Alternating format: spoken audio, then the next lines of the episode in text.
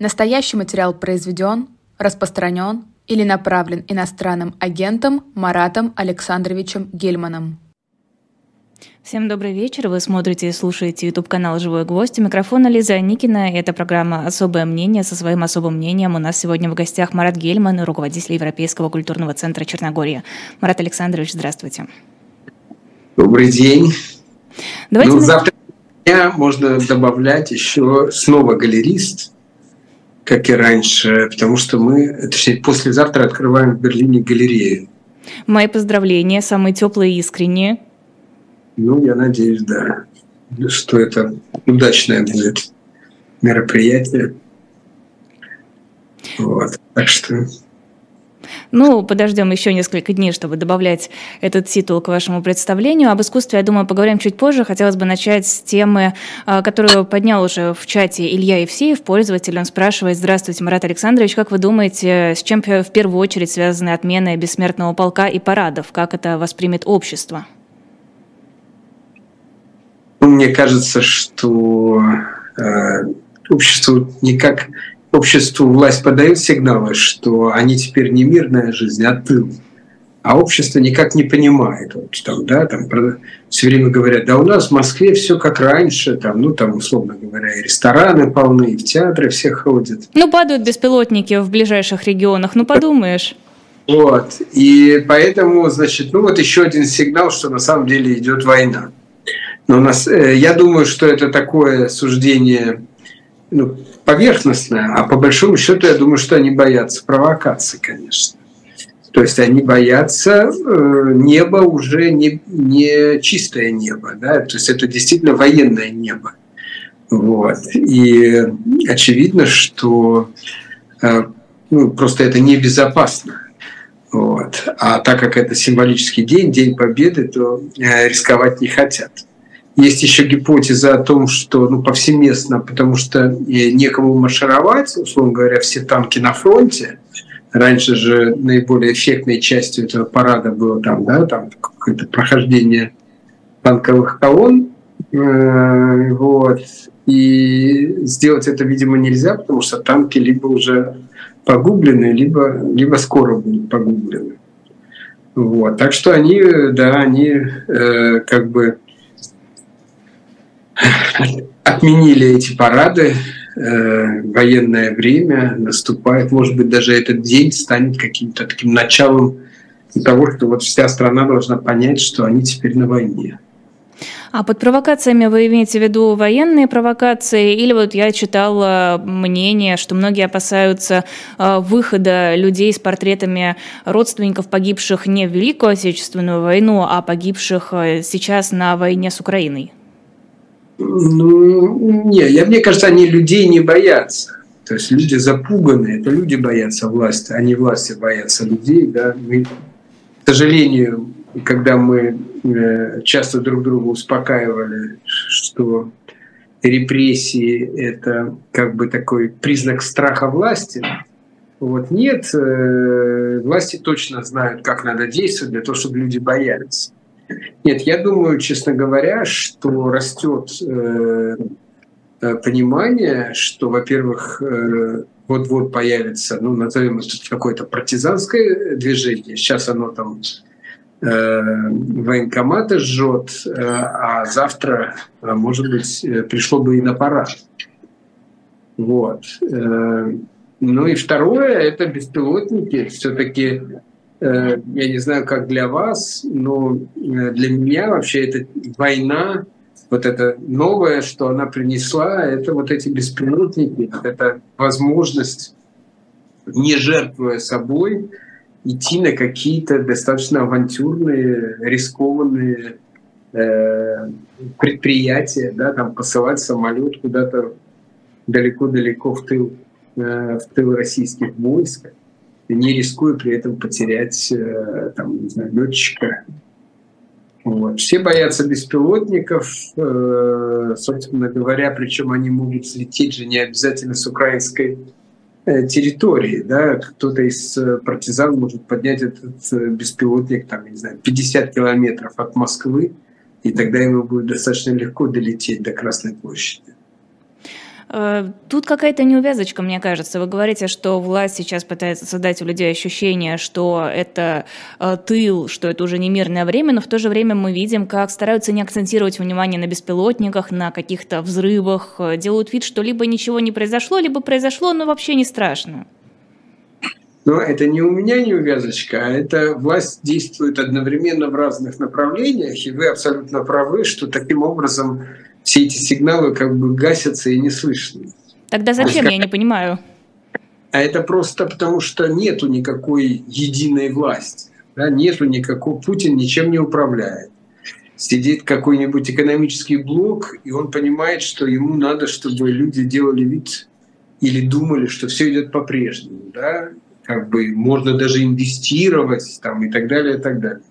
И, значит, сидят вот эти люди, которые там занимаются, я не знаю, мобилизацией или там еще чем-то, и говорят, что надо обязательно, чтобы люди почувствовали, что они на войне, что разница между тем, чтобы быть на фронте и быть в столу, это хорошая зарплата. Все на войне, но только те, кто на фронте, те еще получают деньги за это. Вот, то есть у, каждой, у каждого фрагмента власти своя задача, каждый тянет в свою сторону – как бы одни говорят, что вы, что вы, мы все еще там приличные, э, мы даже демократию какую-то соблюдаем, вот мы к выборам готовимся, а другие говорят, какая демократия это вообще как бы изобретение чуждое к нам, э, может быть, ну, идеально было бы царя-батюшку, но раз нельзя, то пусть Путин до смерти правит. Вот, то есть вот эта разноголосица, она, ну, как бы это сказать, делает э, вот эту реальную, э, реальную жизнь такой, что каждый слышит то, что он хочет, каждый, каждый находит своего, какого, свою власть, что ли. Одним власть говорит «продолжай как дальше», другим власть говорит «мобилизуйся», третьему «уезжай». Вот. И вот получается такой, такая как бы какофония, что ли. А как думаете, почему такая неорганизованность? Вроде бы сейчас в интересах власти создать единый информационный фон. Почему нет какого-то министерства пропаганды, министерства идеологии? Что еще можно придумать? Комитета какого-нибудь, который будет говорить, так, политика информационная у нас такая. Мы делаем так, так и так. У нас есть идеология, мы ее внедряем, мы заставляем людей в это верить. Ну, в целом, э, наверняка где-то есть какой-то орган, э, который там собирается по пятницам на Старой площади и думает, что он и есть такой орган, который определяет так, так и так. Но, вы знаете, э, все-таки медиа – это же не завод, даже если тебе подчинены все владельцы, даже если, ну и так далее, и так далее. То есть это все-таки ну, такое достаточно индивидуальное дело. Да? То есть человек сидит э, перед микрофоном, Э, он что-то говорит, э, значит, вот этот нарратив рождается внутри него. Он, наверное, зна- слышал какие-то установки, но э, ну, он, должен, он должен каким-то образом все-таки проявлять себя. То есть в целом система управления людьми как винтиками, она, наверное, ну, возможно, во многих сферах жизни, но в медиа, наверное, она сложна или невозможно. Да? Поэтому здесь, появляются, если мы вспомним советские времена, то понятно, что э, особо ценились там эти колумнисты, то есть это люди, которые угадывали линию партии, даже, даже если э, они не присутствовали на этих совещаниях. Чувствовали вот. нерв. Да, да. Э, потом, значит, соответственно, длина поводка, ну вот такого медийного персонажа, она, в общем-то, э, прямо э, пропорционально коллерирует с его популярностью. Да? Чем более свободен он, тем больше он может говорить, тем больше он может собрать аудиторию. Поэтому здесь еще такой момент, что они все ходят в администрацию и просят удлинить им поводок. Вот посмотрите, Стрелкову можно такое говорить, а мне совсем ничего. Ну, можно там, понятно, я Путина не буду э, ругать, но можно я там, я не знаю, кого там, начальника штаба, там, ну, то есть, как, то есть каждый из них э, выторговывает себе вот эту вот э, длину поводка и уже пользуется, выторговав, пользуется этой, этой свободой в какую-то сторону. Вот. И поэтому если у вас нет ощущения, что это все управляется из одного центра, ну, значит, они, в принципе, неплохо работают.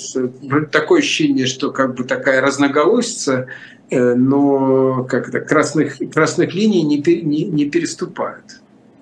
Вот вы чуть ранее говорили про партизанское движение. Вопрос, есть ли какой-то э, потенциал в России на подобное сопротивление? Что мы видим пока? Мы видим поджоги военкоматов, ну, а, убийство Владлена Татарского, ну, террористка все-таки из э, Треповой, как мы видим, так себе. Да, нет, ну, я думаю, что, конечно, э, сегодня мы, когда говорим партизанское движение, мы понимаем, что оно не может быть таким широким, э, как это было раньше, ну, хотя бы потому, что лес сегодня не спрячется.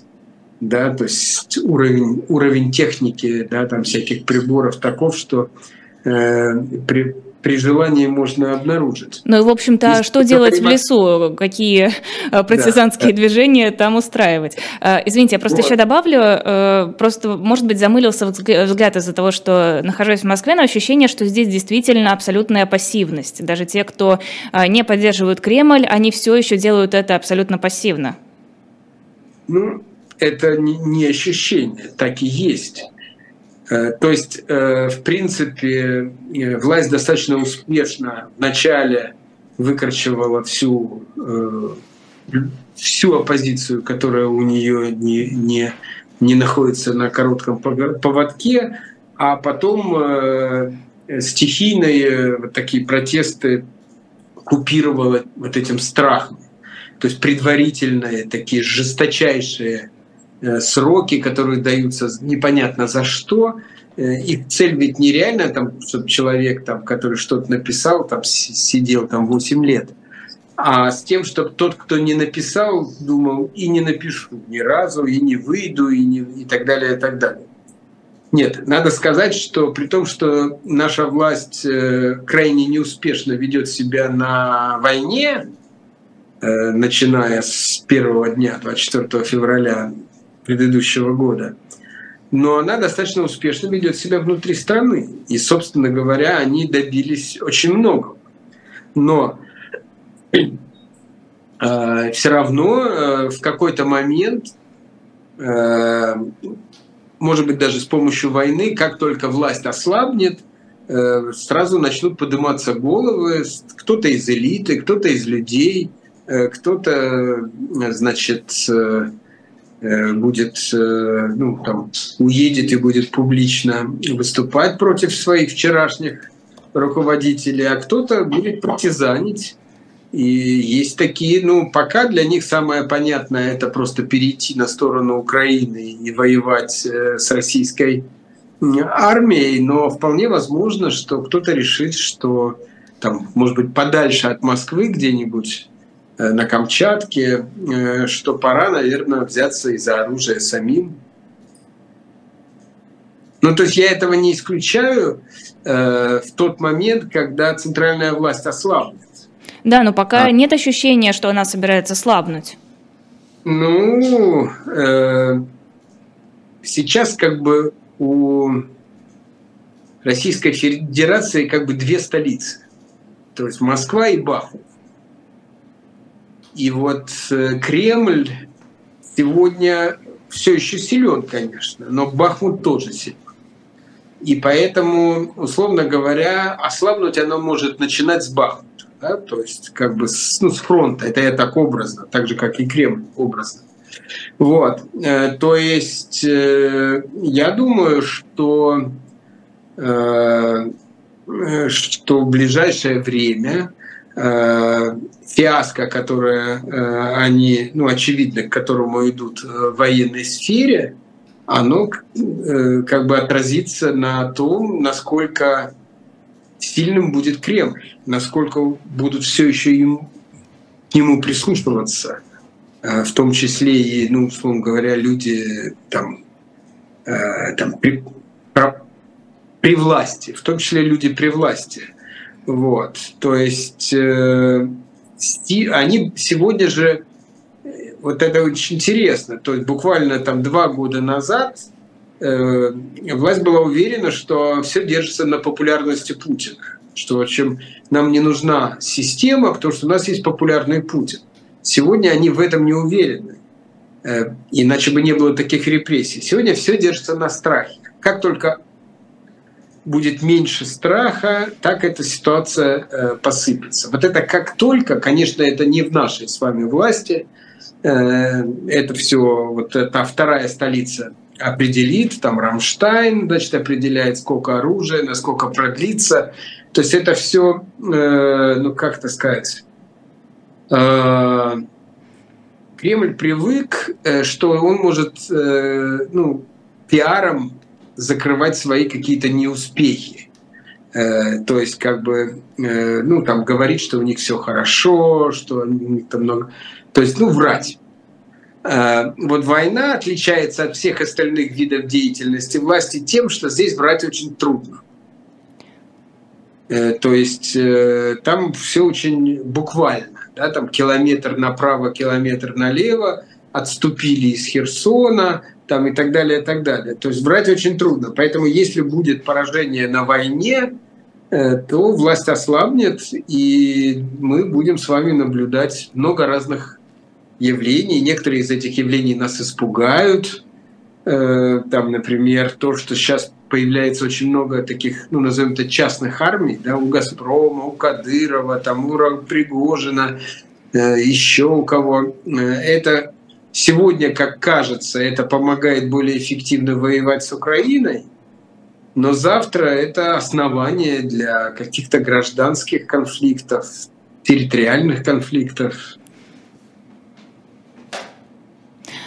Хочу с вами немного поспорить. Мне кажется, а, держится на страхе власть для тех, кто с этой властью не согласен, для тех, кто занимает оппозиционную точку зрения. А вот для тех, кто, в общем-то, поддерживает действия Кремля, таких много. Это все еще популярность Путина, это все еще работа пропаганды. И, а, ну да, ну километр вправо, километр влево. Ну, наверное, это был нужный километр вправо. Если мы оставили Херсон, значит, так было надо, Путину-то виднее. Ну, вы знаете, мне я спорить здесь не могу. То есть я не, у меня, ну, я не социолог. Я исхожу просто из того, что необходимость вот таких жестких репрессий только одна – это страх. И это значит, что другие инструменты, да, и так как эти репрессии будут иметь очень серьезные последствия, потому что ну, э, такая система не может работать эффективно. Поэтому если люди идут, несмотря на то, что понимают, что эта система неэффективна, на такого рода репрессии, они понимают, что у них нет другого выхода. Если бы Путин был популярен, необходимости в этих репрессиях нет. Ну, какая вам разница? Ну вот если он популярен, что где-то там э, будет э, незакрытое там, не знаю, выступление там, не знаю, Шендеровича или там Нойза. Ну то есть как бы нет, это ведь Пока мы с вами точно не знаем социологию, но мы помним, что когда Путин был действительно популярен, то там Навального на выборы пускали, потому что они считали, что это нормально, что он все равно проиграет. А сейчас э, все либо в тюрьме, либо за границей, а тех всех запугивают. Дело в том, что при следующем повороте вот эти вот люди, которые вы говорите искренне, ну, там, э, патриоты, которые там э, сегодня с властью, э, эти же все люди при, при очередном повороте могут быть против власти. Вот представим себе ситуацию, что через там, какое-то время, ну, например, через два месяца, ввиду поражения в войне Путин садится за стол переговоров, подписывает какой-то мир, ну, не такой, какой хотелось бы вот этой патриотически настроенной части э, там, людей. Их не так много, они всегда были. Вот. Ну, и эти люди тут же превратятся в оппозицию. То есть, понимая это, власть, в принципе, власти не нужны искренние сторонники. Здесь очень важно понимать, что, что сегодняшние искренние сторонники могут быть завтра искренними противниками. То есть вот нужны там... просто пассивные люди? Нужны пассивные, послушные, лишенные воли. инфантильные. Знаете, вот ребенок идет, его родитель тащит за руку, идет направо, идет налево. Ну, то есть, как родитель скажет, так и будет. Он может иногда взбрыкнуть, сказать, не хочу, я устал, там, или хочу мороженое, если будет хорошо вести себя, дадут мороженое. То есть он, э, в принципе, вот такой инфантильный иждивенец э, власти нужен. Э, а искренний сторонник не нужен. Я Подождите. был искренний сторонник этой власти. Вы знаете, это же ведь Путин 2000 года – это другой Путин, да ведь? Ой, у вас такая То ностальгическая улыбка появилась.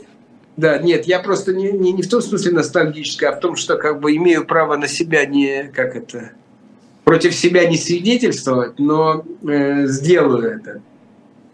Ну, то есть мы думали в, 9, ну, в 2000, 99-2000 году, э, что у нас будет сейчас синергия с властью, э, что он демократ, он все, что он говорил, нам в принципе нравилось, и по сравнению с Ельцем он был молодой. Мы были искренними сторонниками. Союз правых сил, Немцов мне говорит Марат, мы поддерживаем Путина президенты, надо кого-то идти в штаб, там бла-бла-бла. То есть и при очередном повороте этой власти искренние сторонники стали искренними противниками.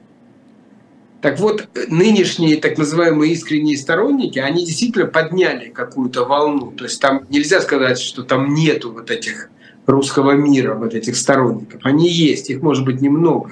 То есть гораздо меньше, чем чем э, многие думают, ну, я думаю, 5% может быть. Так вот эти 5% э, при следующем повороте станут э, очередными противниками. А зачем тогда власть поощряет детей, которые говорят, а вот посмотрите, а Петенька-то слово нехорошее на заборе написал, а вот Маня сказала, что Зеленский симпатичный молодой человек с хорошим чувством юмора, накажите Маню. Ну, это вполне вот в логике вот этого инфантильного ребенка, э, который считает, что, ну, вот есть э, правила, и вот э, есть власть, которая эти правила устанавливает, она может менять. Она может сказать, что ну ладно, сегодня будешь сидеть с компьютером лишний час, чтобы не мешать мне, а я буду работать. Да? И ребенок радуется, что ему что-то разрешили. Или ему что-то запретили то есть это абсолютно такое э, доносительство, э, это не идеология. То есть доносительство это э, некая ну, мир, способ жизни. То есть они хотели бы, чтобы люди друг на друга доносили. Это их будет делать крепкими. То есть люди должны бояться, что на них будут доносить. Потому что иногда человеку кажется, что вот сейчас было два дела очень интересных, связанных с с тем, что человек говорил в частном разговоре. Ведь это же очень интересный элемент, момент. Да? Это же не публичный призыв, это частный разговор. Просто они хотят, чтобы мы с вами знали, что мы с вами, как только поднимаем трубку телефона, с кем-то говорим тет-а-тет, мы тоже должны себя контролировать. Так да? ведь задерживали даже человека за то, что он в телефоне смотрел э, материалы, которые, по мнению человека, сидевшего рядом, дискредитируют армию. Нет, но еще раз говорю, э, это было бы смешно, если бы мы не понимали, что главный продукт этой ситуации не новые правила, э, которые надо усвоить, а главный продукт это страх любого действия, любого действия. И ну, еще раз говорю, что э, они безусловно добились успеха в России – то есть они, э, да, то есть нет, нет ничего, нет никого, нет ни одной силы, которая могла бы себя им противопоставить внутри страны, поэтому все, что они планируют вне России, у них ничего не получилось. Все, что они планируют внутри России, у них получалось практически все. Вот недавно там э, в Украине обсуждался вопрос на государственном уровне запрет там, ну, э, топонимики, связанной с Россией. Да? То есть как бы э, Путин э, год назад сказал, что задача СВО прекратить превращение Украины в антироссию. Так вот, надо было целый год бомбить Украину, чтобы она наконец-таки стала антироссией. Ну и не То только что... Украина. Мы видим, что в Казахстане решили не проводить парад на 9 мая, что Латвия Нет. в принципе запретила празднование. Нет, ну дальше он говорил, мы не хотим не допустить продвижения НАТО. И вот Финляндия уже в НАТО, да, то есть НАТО, у нас там уже общая граница более тысячи километров. То есть как бы все, что он делает вовне, он добивается прямо противоположных результатов. А внутри, увы, э, никакого сопротивления, он достаточно успешен. И надо сказать, что если бы вдруг поставить такую логическую задачу, э, вот э, представим себе, что Путин это такой как бы человек, который добился того, чего он хочет – вот чего он добился вот этим 24 э, февраля, вот этой своей агрессии, вот этой эскалации против Украины.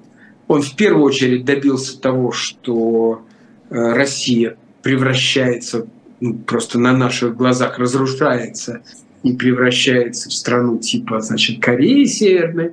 И второе, он добился того, что сейчас в Европе просто какой-то Э, ну, какой-то ренессанс русской культуры. То есть так много э, русских событий, связанных с... То есть как бы он выпихнул нас всех э, еще и в такую ситуацию, когда мы, ну как бы вместо того, чтобы почивать на лаврах, стричь купоны, вынуждены заново открывать галереи, вставить спектакли, писать романы. Вот. Э, так что, э, да, он э, добился только этого, хотя хотел, конечно, добиться другого. Это особое мнение Марата Гельмана. Вернемся к теме культуры через несколько минут. Хочу рассказать про книгу, которая есть на shop.diletant.media. Книга называется «Open Gamer. Триумф и трагедия американского Прометея». Книга с печатью от Эхо. И публикуется она впервые на русском языке. Это первая полная биография создателя атомной бомбы, подробно описывающая его путь от раннего детства до последних дней жизни.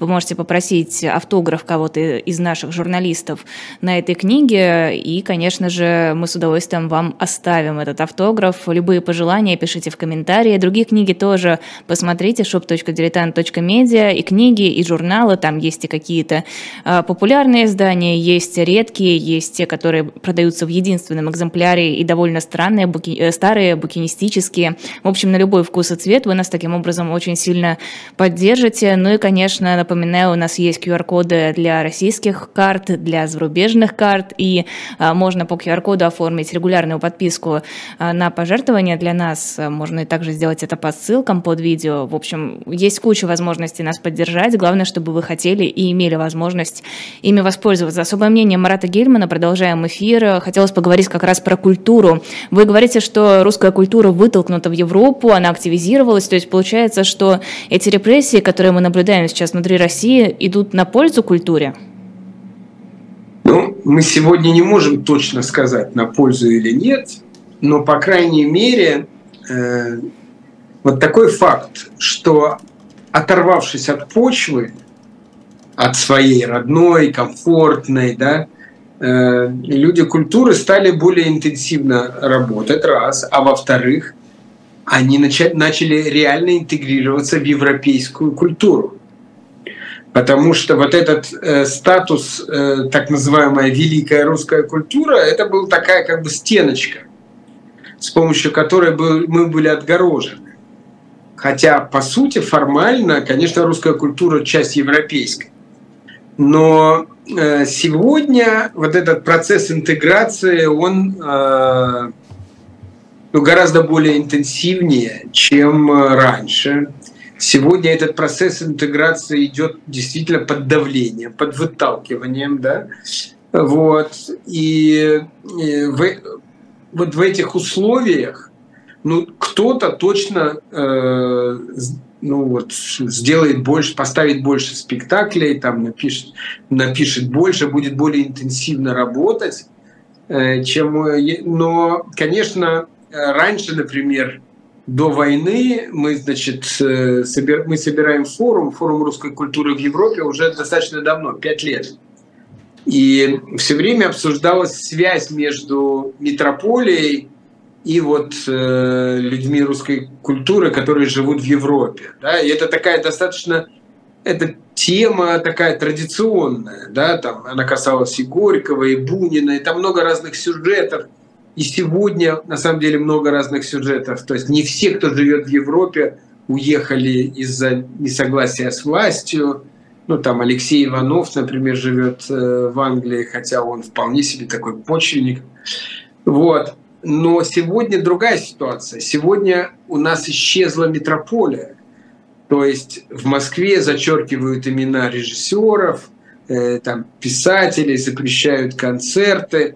То сегодня мы остались без метрополии. И это такой, э, такое испытание. И ну, я считаю, что есть шанс, что это испытание как раз станет э, таким стимулом. По крайней мере, та интенсивность, в которой вот я наблюдаю в Риге, в, ну, в Берлине, в Риге, в Праге, в Тель-Авиве, в Черногории, э, такой интенсивности не было никогда. А остается ли эта культура русской, если творится она за рубежом? Не теряется ли связь с страной? Тем более, если нет метрополии.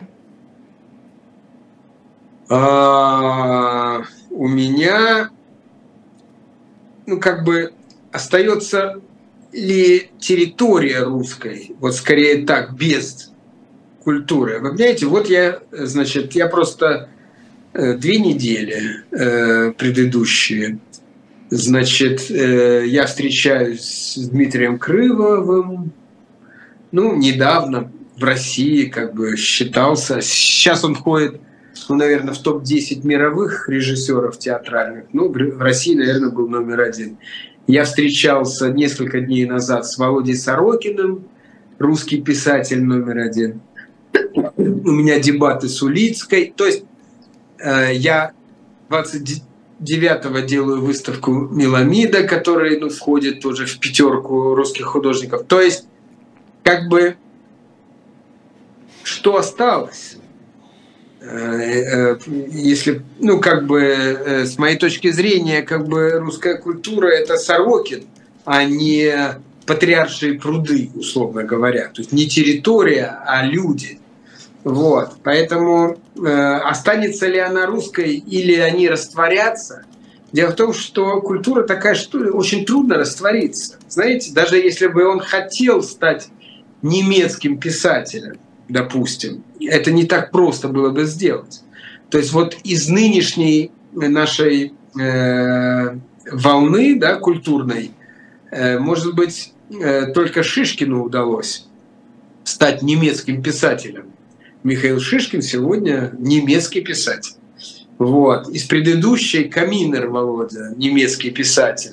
Но, э, то есть, а все остальные мы остаемся э, внутри этой культуры, внутри этого языка. Язык скрепляет крепче территории, вы знаете? Это, это мой, мой, э, как сказать, мой опыт. Я уехал в 2014 году, и я все равно, что не уезжал. Эм, и это связано именно с языком. Поэтому пока существует язык, пока мы хотим, чтобы наши дети э, говорили э, на русском, читали на русском, э, то мы, мы останемся внутри этой русской культуры. Вот. И вполне возможно, условно говоря, ну, это жестко звучит, только мы. Да, потому что сегодня культура, э, национальная культура сегодня функционирует только внутри активного диалога с другими национальными культурами. То есть французская существует только потому, что она постоянно общ, общается, коммуницирует с английской, с немецкой, с американской, с алжирской. То есть в как замкнутом каком-то обществе невозможна культура? Она просто перед, ну, это либо это может быть культ, это может быть традиция, но это не может быть живого культурного процесса. Да, так вот я хочу сказать, что мы, получается, сейчас в активном, э, в активной коммуникации, а все то, что происходит сегодня в России, даже если это связано с какими-то талантливыми людьми, э, но вне коммуникации это все э, там и останется. Вот, в контексте вот этой войны, как свидетельство войны, больше, условно говоря, э, оно попадет э, в историю этой войны, а не в историю искусства. А можно сейчас оценить, какой урон нанесен России вот этим отъездом писателей, э, поэтов, артистов, музыкантов, э, кучи людей, авторитетных, достойных, которые решили, что не могут здесь больше находиться? В общем-то, мы видим, что в России практически никого не осталось. Ну, э, дело в том, что вообще, ну, как бы это серьезный разговор. И начнем с того, вот когда мы были там, насколько мы были связаны с людьми. Да? То есть вот сегодня укор э, русской культуре или критика а в основном связана с чем? Не с тем, что, условно говоря, вот эти убийцы, э, там, которые там, э, ну, превратили вот в такой как бы мемориал буквально Бучу, э, значит, что это, это же не люди, которые воспитывались на Толстом и Достоевском или на, э, на Акунине или на Сорокине. Но люди, мы не которые... знаем, на чем они воспитывались. Нет, мы знаем, что они ничего этого не читали. То есть, собственно говоря, основная претензия заключается ну, с самим к себе, я бы так сказал. Основная претензия заключается в том, что и раньше культура была как бы отдельно, общество отдельно. И, собственно говоря, э, высокий уровень искусства не превращался в некую общественную культуру. Ну а кто в этом виноват? Э, ну, частично это мы виноваты. А Дело что можно том... было сделать? Ну подождите, что можно было сделать, чтобы культура стала общественной? Ходить по ну, подъездам ну, и раздавать листовки? Пример, есть пример Льва Толстого, есть пример э, художников-передвижников, ну, прошлый век, начало прошлого века, когда, осознав эту оторванность, э, культура делала шаг, шаг вперед. Э, то есть, ну, как бы навстречу. То есть есть пример американской культуры, в которой она, значит, ступенчиками. Да? Есть высокая университетская культура, но есть и комикс развитый, да, который, значит, как жвачка такая. И, но это интересно, это одни и те же люди, понимаешь? То есть получается, что э, все, на всех уровнях, на всех медиа это работает. А у нас было так, что культура работала, ну, условно говоря, в театральном зале, э, в, в галерее, а на площади уже работало другое. Вот. Это, еще раз говорю, это не, про, не простой вопрос, но точно понимаю, что наша вина в этом тоже есть. То есть мы сознательно... Э, дело в том, что, например, художественная ситуация такая, что э, художнику достаточно иметь 20 э, просвещенных коллекционеров, и поэтому ему не нужна ну, какая-то более широкая публика. Вот. И вот это, ну, в каком-то смысле, это результат э, того, что культура и общество не были одним целым и до войны. Вот, поэтому, когда отвечаю на ваш вопрос, чего потеряла э, Россия, в будущем очень много. Потому что вот эти, э, вот эти, этот штучный товар, эти художники, писатели, музыканты, это как деревья. Это лет 20 нужно, чтобы выросли новые. Да? Вот. А э, вот эти люди, которые там сейчас живут вне этой культуры, они будут, они все равно потреблять что-то будут. Вот. И это, конечно, ну, э, тяжелый случай.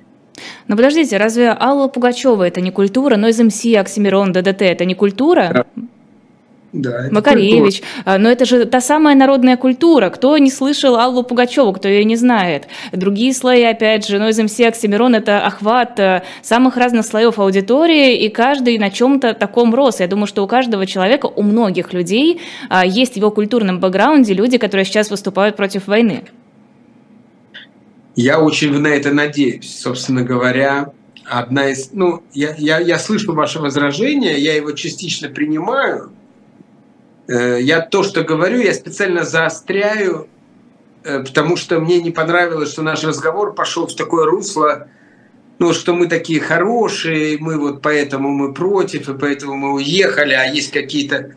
То есть я хотел сказать, что есть проблемы.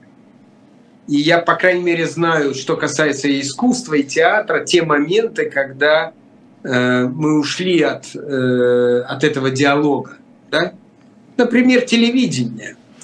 То есть э, нам было проще снобистски э, просто отвергать это вообще как медиа, говоря, что это плебейское медиа, да? не интересоваться им, э, гнобить его, говорить, вот, телевизор, холодильник. Вот. А вместо того, чтобы думать о том, что это тоже медиа, и это медиа наиболее широкое, с ним можно говорить. То есть я это говорю именно немножко как самокритику. Вот. Э, но я очень надеюсь, э, что до граждан России доходит информация о том, что Алла Борисовна Пугачева, одно из МС, против войны что это на них каким-то образом повлияет. Это, собственно говоря, я вот э, каждый, ну, по несколько раз в неделю выступаю на эфирах украинского телевидения, наших эфиров, там, иммигрантских, только с одной мыслью, что, может быть, кто-то услышит, кто-то усомнится, и, может быть, это вот этот все еще чудом работающий YouTube – Э, это единственный канал, по которому я, Марат Гельман, могу что-то что сказать кому-то, для кого, может быть, я там интересен, важен, или то, что я э, делал, было важно. Поэтому да, э, это очень важно, чтобы люди в России знали, что большинство и самых значимых людей культуры против той политики, войны, агрессии, политики, которую сегодня проводит власть. Вот. Но люди культуры тоже должны знать, что у них есть какая-то ответственность не только перед украинцами, да, мы э, вот сегодня, например, обсуждали форум Слованова и обсуждали там, что мы должны, значит, часть дохода полученного отдать там Украине, но у нас все-таки есть ответственность перед нашим, перед российским обществом, вот. Если мы можем до кого-то достучаться, кому-то сказать правду, чье-то, э, кого-то, может быть, поселить в каком-то сомнении, мы обязаны это делать. И особенно те, у кого есть, э, есть аудитория, особенно такие, как Пугачева, Земфира, Нойз МС, ну и список, в общем-то, довольно большой. А, мы сейчас поговорили про то, что общество и культура неоднородны, и уже несколько раз мы упоминали идеологию. Пока вот ощущение, что власти очень нужна идеология, но в то же время это какое-то лоскутное одеяло. Тут и а, религия, вот это бесконечное оскорбление чувств верующих, тут и традиционные ценности, которые тоже абсолютно размыты, запрет на пропаганду ЛГБТ и так далее, и так далее. А тут и возвращение к советскому прошлому, Путин с его пионерами. Вообще, есть ли какое-то представление об идеологии в России, действительно работающей? Не вот этой вот, которую пытаются искусственно соткать и сделать Франкенштейна, а действительно какие-то настоящие э, идеалы людей, которые здесь живут? Ну, э, если говорить о Путине, то из всего того, что он говорит, ну, в основном все это абсолютно пустое, ни, никакой картинки будущего оно построить не может. Но есть э, два момента, которые, ну, назовем так, цепляют, э, которые имеют реальные ну, корни, что ли, э, в нашей жизни. Самое мощное – это антиамериканизм. То есть антиамериканизм – это такая идеология, которая, причем она не российская, она есть в разных странах, там в Латинской Америке, э, значит, там в каких-то африканских странах, э, ну, в бывшей Югославии, там разные причины, здесь бомбили, там, значит, э, значит, заставили снять паранджу, но в целом Путин э, из всего, что он говорит, это единственное, что имеет какой-то ну, э, какой ресурс. То есть, например, э, на антиамериканизме некоторых стран он э, сумел сделать так, что полной изоляции не произошло, да, то есть которые стремились. Вот. Э, другой вопрос, что это тоже никуда, на этом не построишь будущее, да, то есть, вот, но, но это какой-то корешок. И второе, это идея золотого века. То есть в целом э, Путин живет прошлым и мечтает, чтобы будущее было похоже на какой-то золотой век в прошлом. Где-то там в 19 веке можно даже определить примерно какой год ему э, жизни Российской империи ему нравится больше всего. Российская империя, не Советского Союза? Нет, нет, Российской империи, я думаю. Я думаю, что он человек 19 века, потому что э, Советский Союз э, это все-таки идея противостояния двух систем. Это революция и жар раздует, да? это идея того, что мы захватим весь мир, ну там своей этой социалистической идеей, все станут коммунистическими и так далее, и так далее. А нет, э, он хочет быть русским миром, то есть быть закрытым, э, и вот, но в достаточно широких, широко понимаемых границах. То есть вот, э, вот этот вот ресентимент, то есть любовь к прошлому и не любовь к Америке, это две реальные вещи, про которые можно говорить. Все остальное, русский мир, там это славянское братство, это все уже, это уже, э, ну как бы сказать, фантомы. Вообще, э, когда пытаюсь, я э, очень часто спрашивают, как понять Путина, и вот, ну как, как понять его логику. И я вот очень часто отвечаю так, что Путин похож на героя, есть э, такие фантастические книги про попаданцев. Я не знаю, попадались. Mm-hmm. То есть человек из прошлого попадает в настоящее, ему не нравится, что-то девушки носят короткие юбки, там, ну и так далее, и так далее, и он начинает бороться против того плохого, что он видит в сегодняшнем дне, и побеждает даже иногда. И, вот. То есть он попаданец из 19 века. Он попал, он увидел все, это ему это все не нравится активно, он, да, хитростью захватил власть, и теперь он хочет вот эту территорию Российской Федерации вернуть в 19 век. А желательно не только территорию Российской Федерации, но и прилегающие территории. Как вы облагородили образ? Обычно Путина сравнивают с попаданцем из 90-х, который так и не забыл, как это выглядит. Нет, нет. Я думаю, что э, с ним поработали. Там он же э, председатель исторического общества. То есть э, он, э, ну и там, то есть нет, он э, внутри 19 века. Дело в том, что вообще территориальные споры, территориальные приобретения, это все оттуда. И то есть это еще донациональные государства такие, феодальные, что ли. Хорошо, а почему тогда такое внимание пристальное к теме Советского Союза, такое возвышение всего, что с этим связано? Ну, это чисто электоральное, потому что в отличие от э, условно говоря, э, Российскую империю знают по книжкам, а Советский Союз есть, есть живые свидетели, да, люди моего поколения, люди старше. Вот, то есть там есть э, энергия, которой он питает этот ресентимент свой.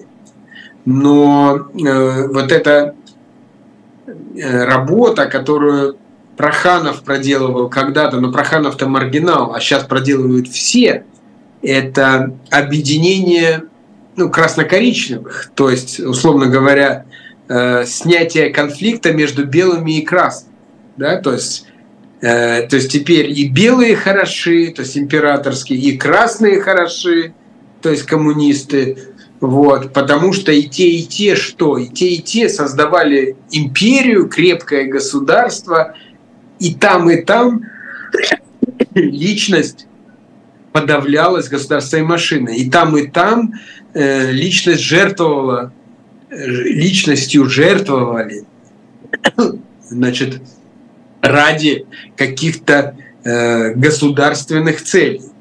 Вот. Э, то есть как бы вот этот антигуманизм э, э, был и у белых, и у красных. Да? То есть европейская цивилизация сегодня, которая как бы превозглашает ну, высшей ценностью человеческую жизнь, человеческую свободу, она как бы отвергается. Вообще необходимость свободы сегодня, ну, в России, наверное, обнулена. То есть ты спросишь людей на улице, тебе нужна свобода? Он скажет нет. Мало ли, я еще сделаю ошибку, и меня посадят. Мне лучше наоборот. Скажите точно, что я должен делать. А когда она была обнулена? Э, ну, я думаю, что... Дело в том, что за этот год произошли вот эти стремительные... Ну, э, точнее так, Э, процесс начался с третьего срока Путина с 2012 года. То есть это не результат э, многих лет Советского Союза, это современные процессы? Да, да. Нет, я думаю, что в 90-е годы и даже до десятых годов 2000-х э, власть делала вид, что строит демократию. И что вот все, что у нас происходит, это просто, ну, назовем так, несовершенная демократия. То есть, да, у нас еще не очень честные выборы, но мы будем делать их честными. У нас еще там не свободные СМИ, но мы будем стараться там подальше от государства их держать. И так далее, и так далее. У нас еще не, суды не независимые. После 2012 года они как бы перестали играть вот в эту как бы обманку и стали более откровенны, что мы строим другое государство. Нам не нравится эта демократия.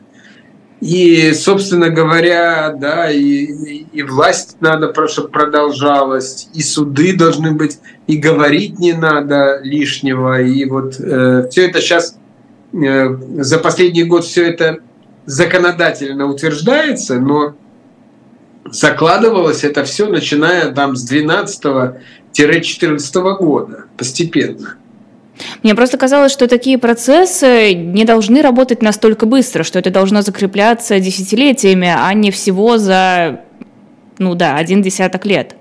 Ну, если честно, вот я вот начиная от 1 июня, это скоро два года, да, когда Конституцию поменяли.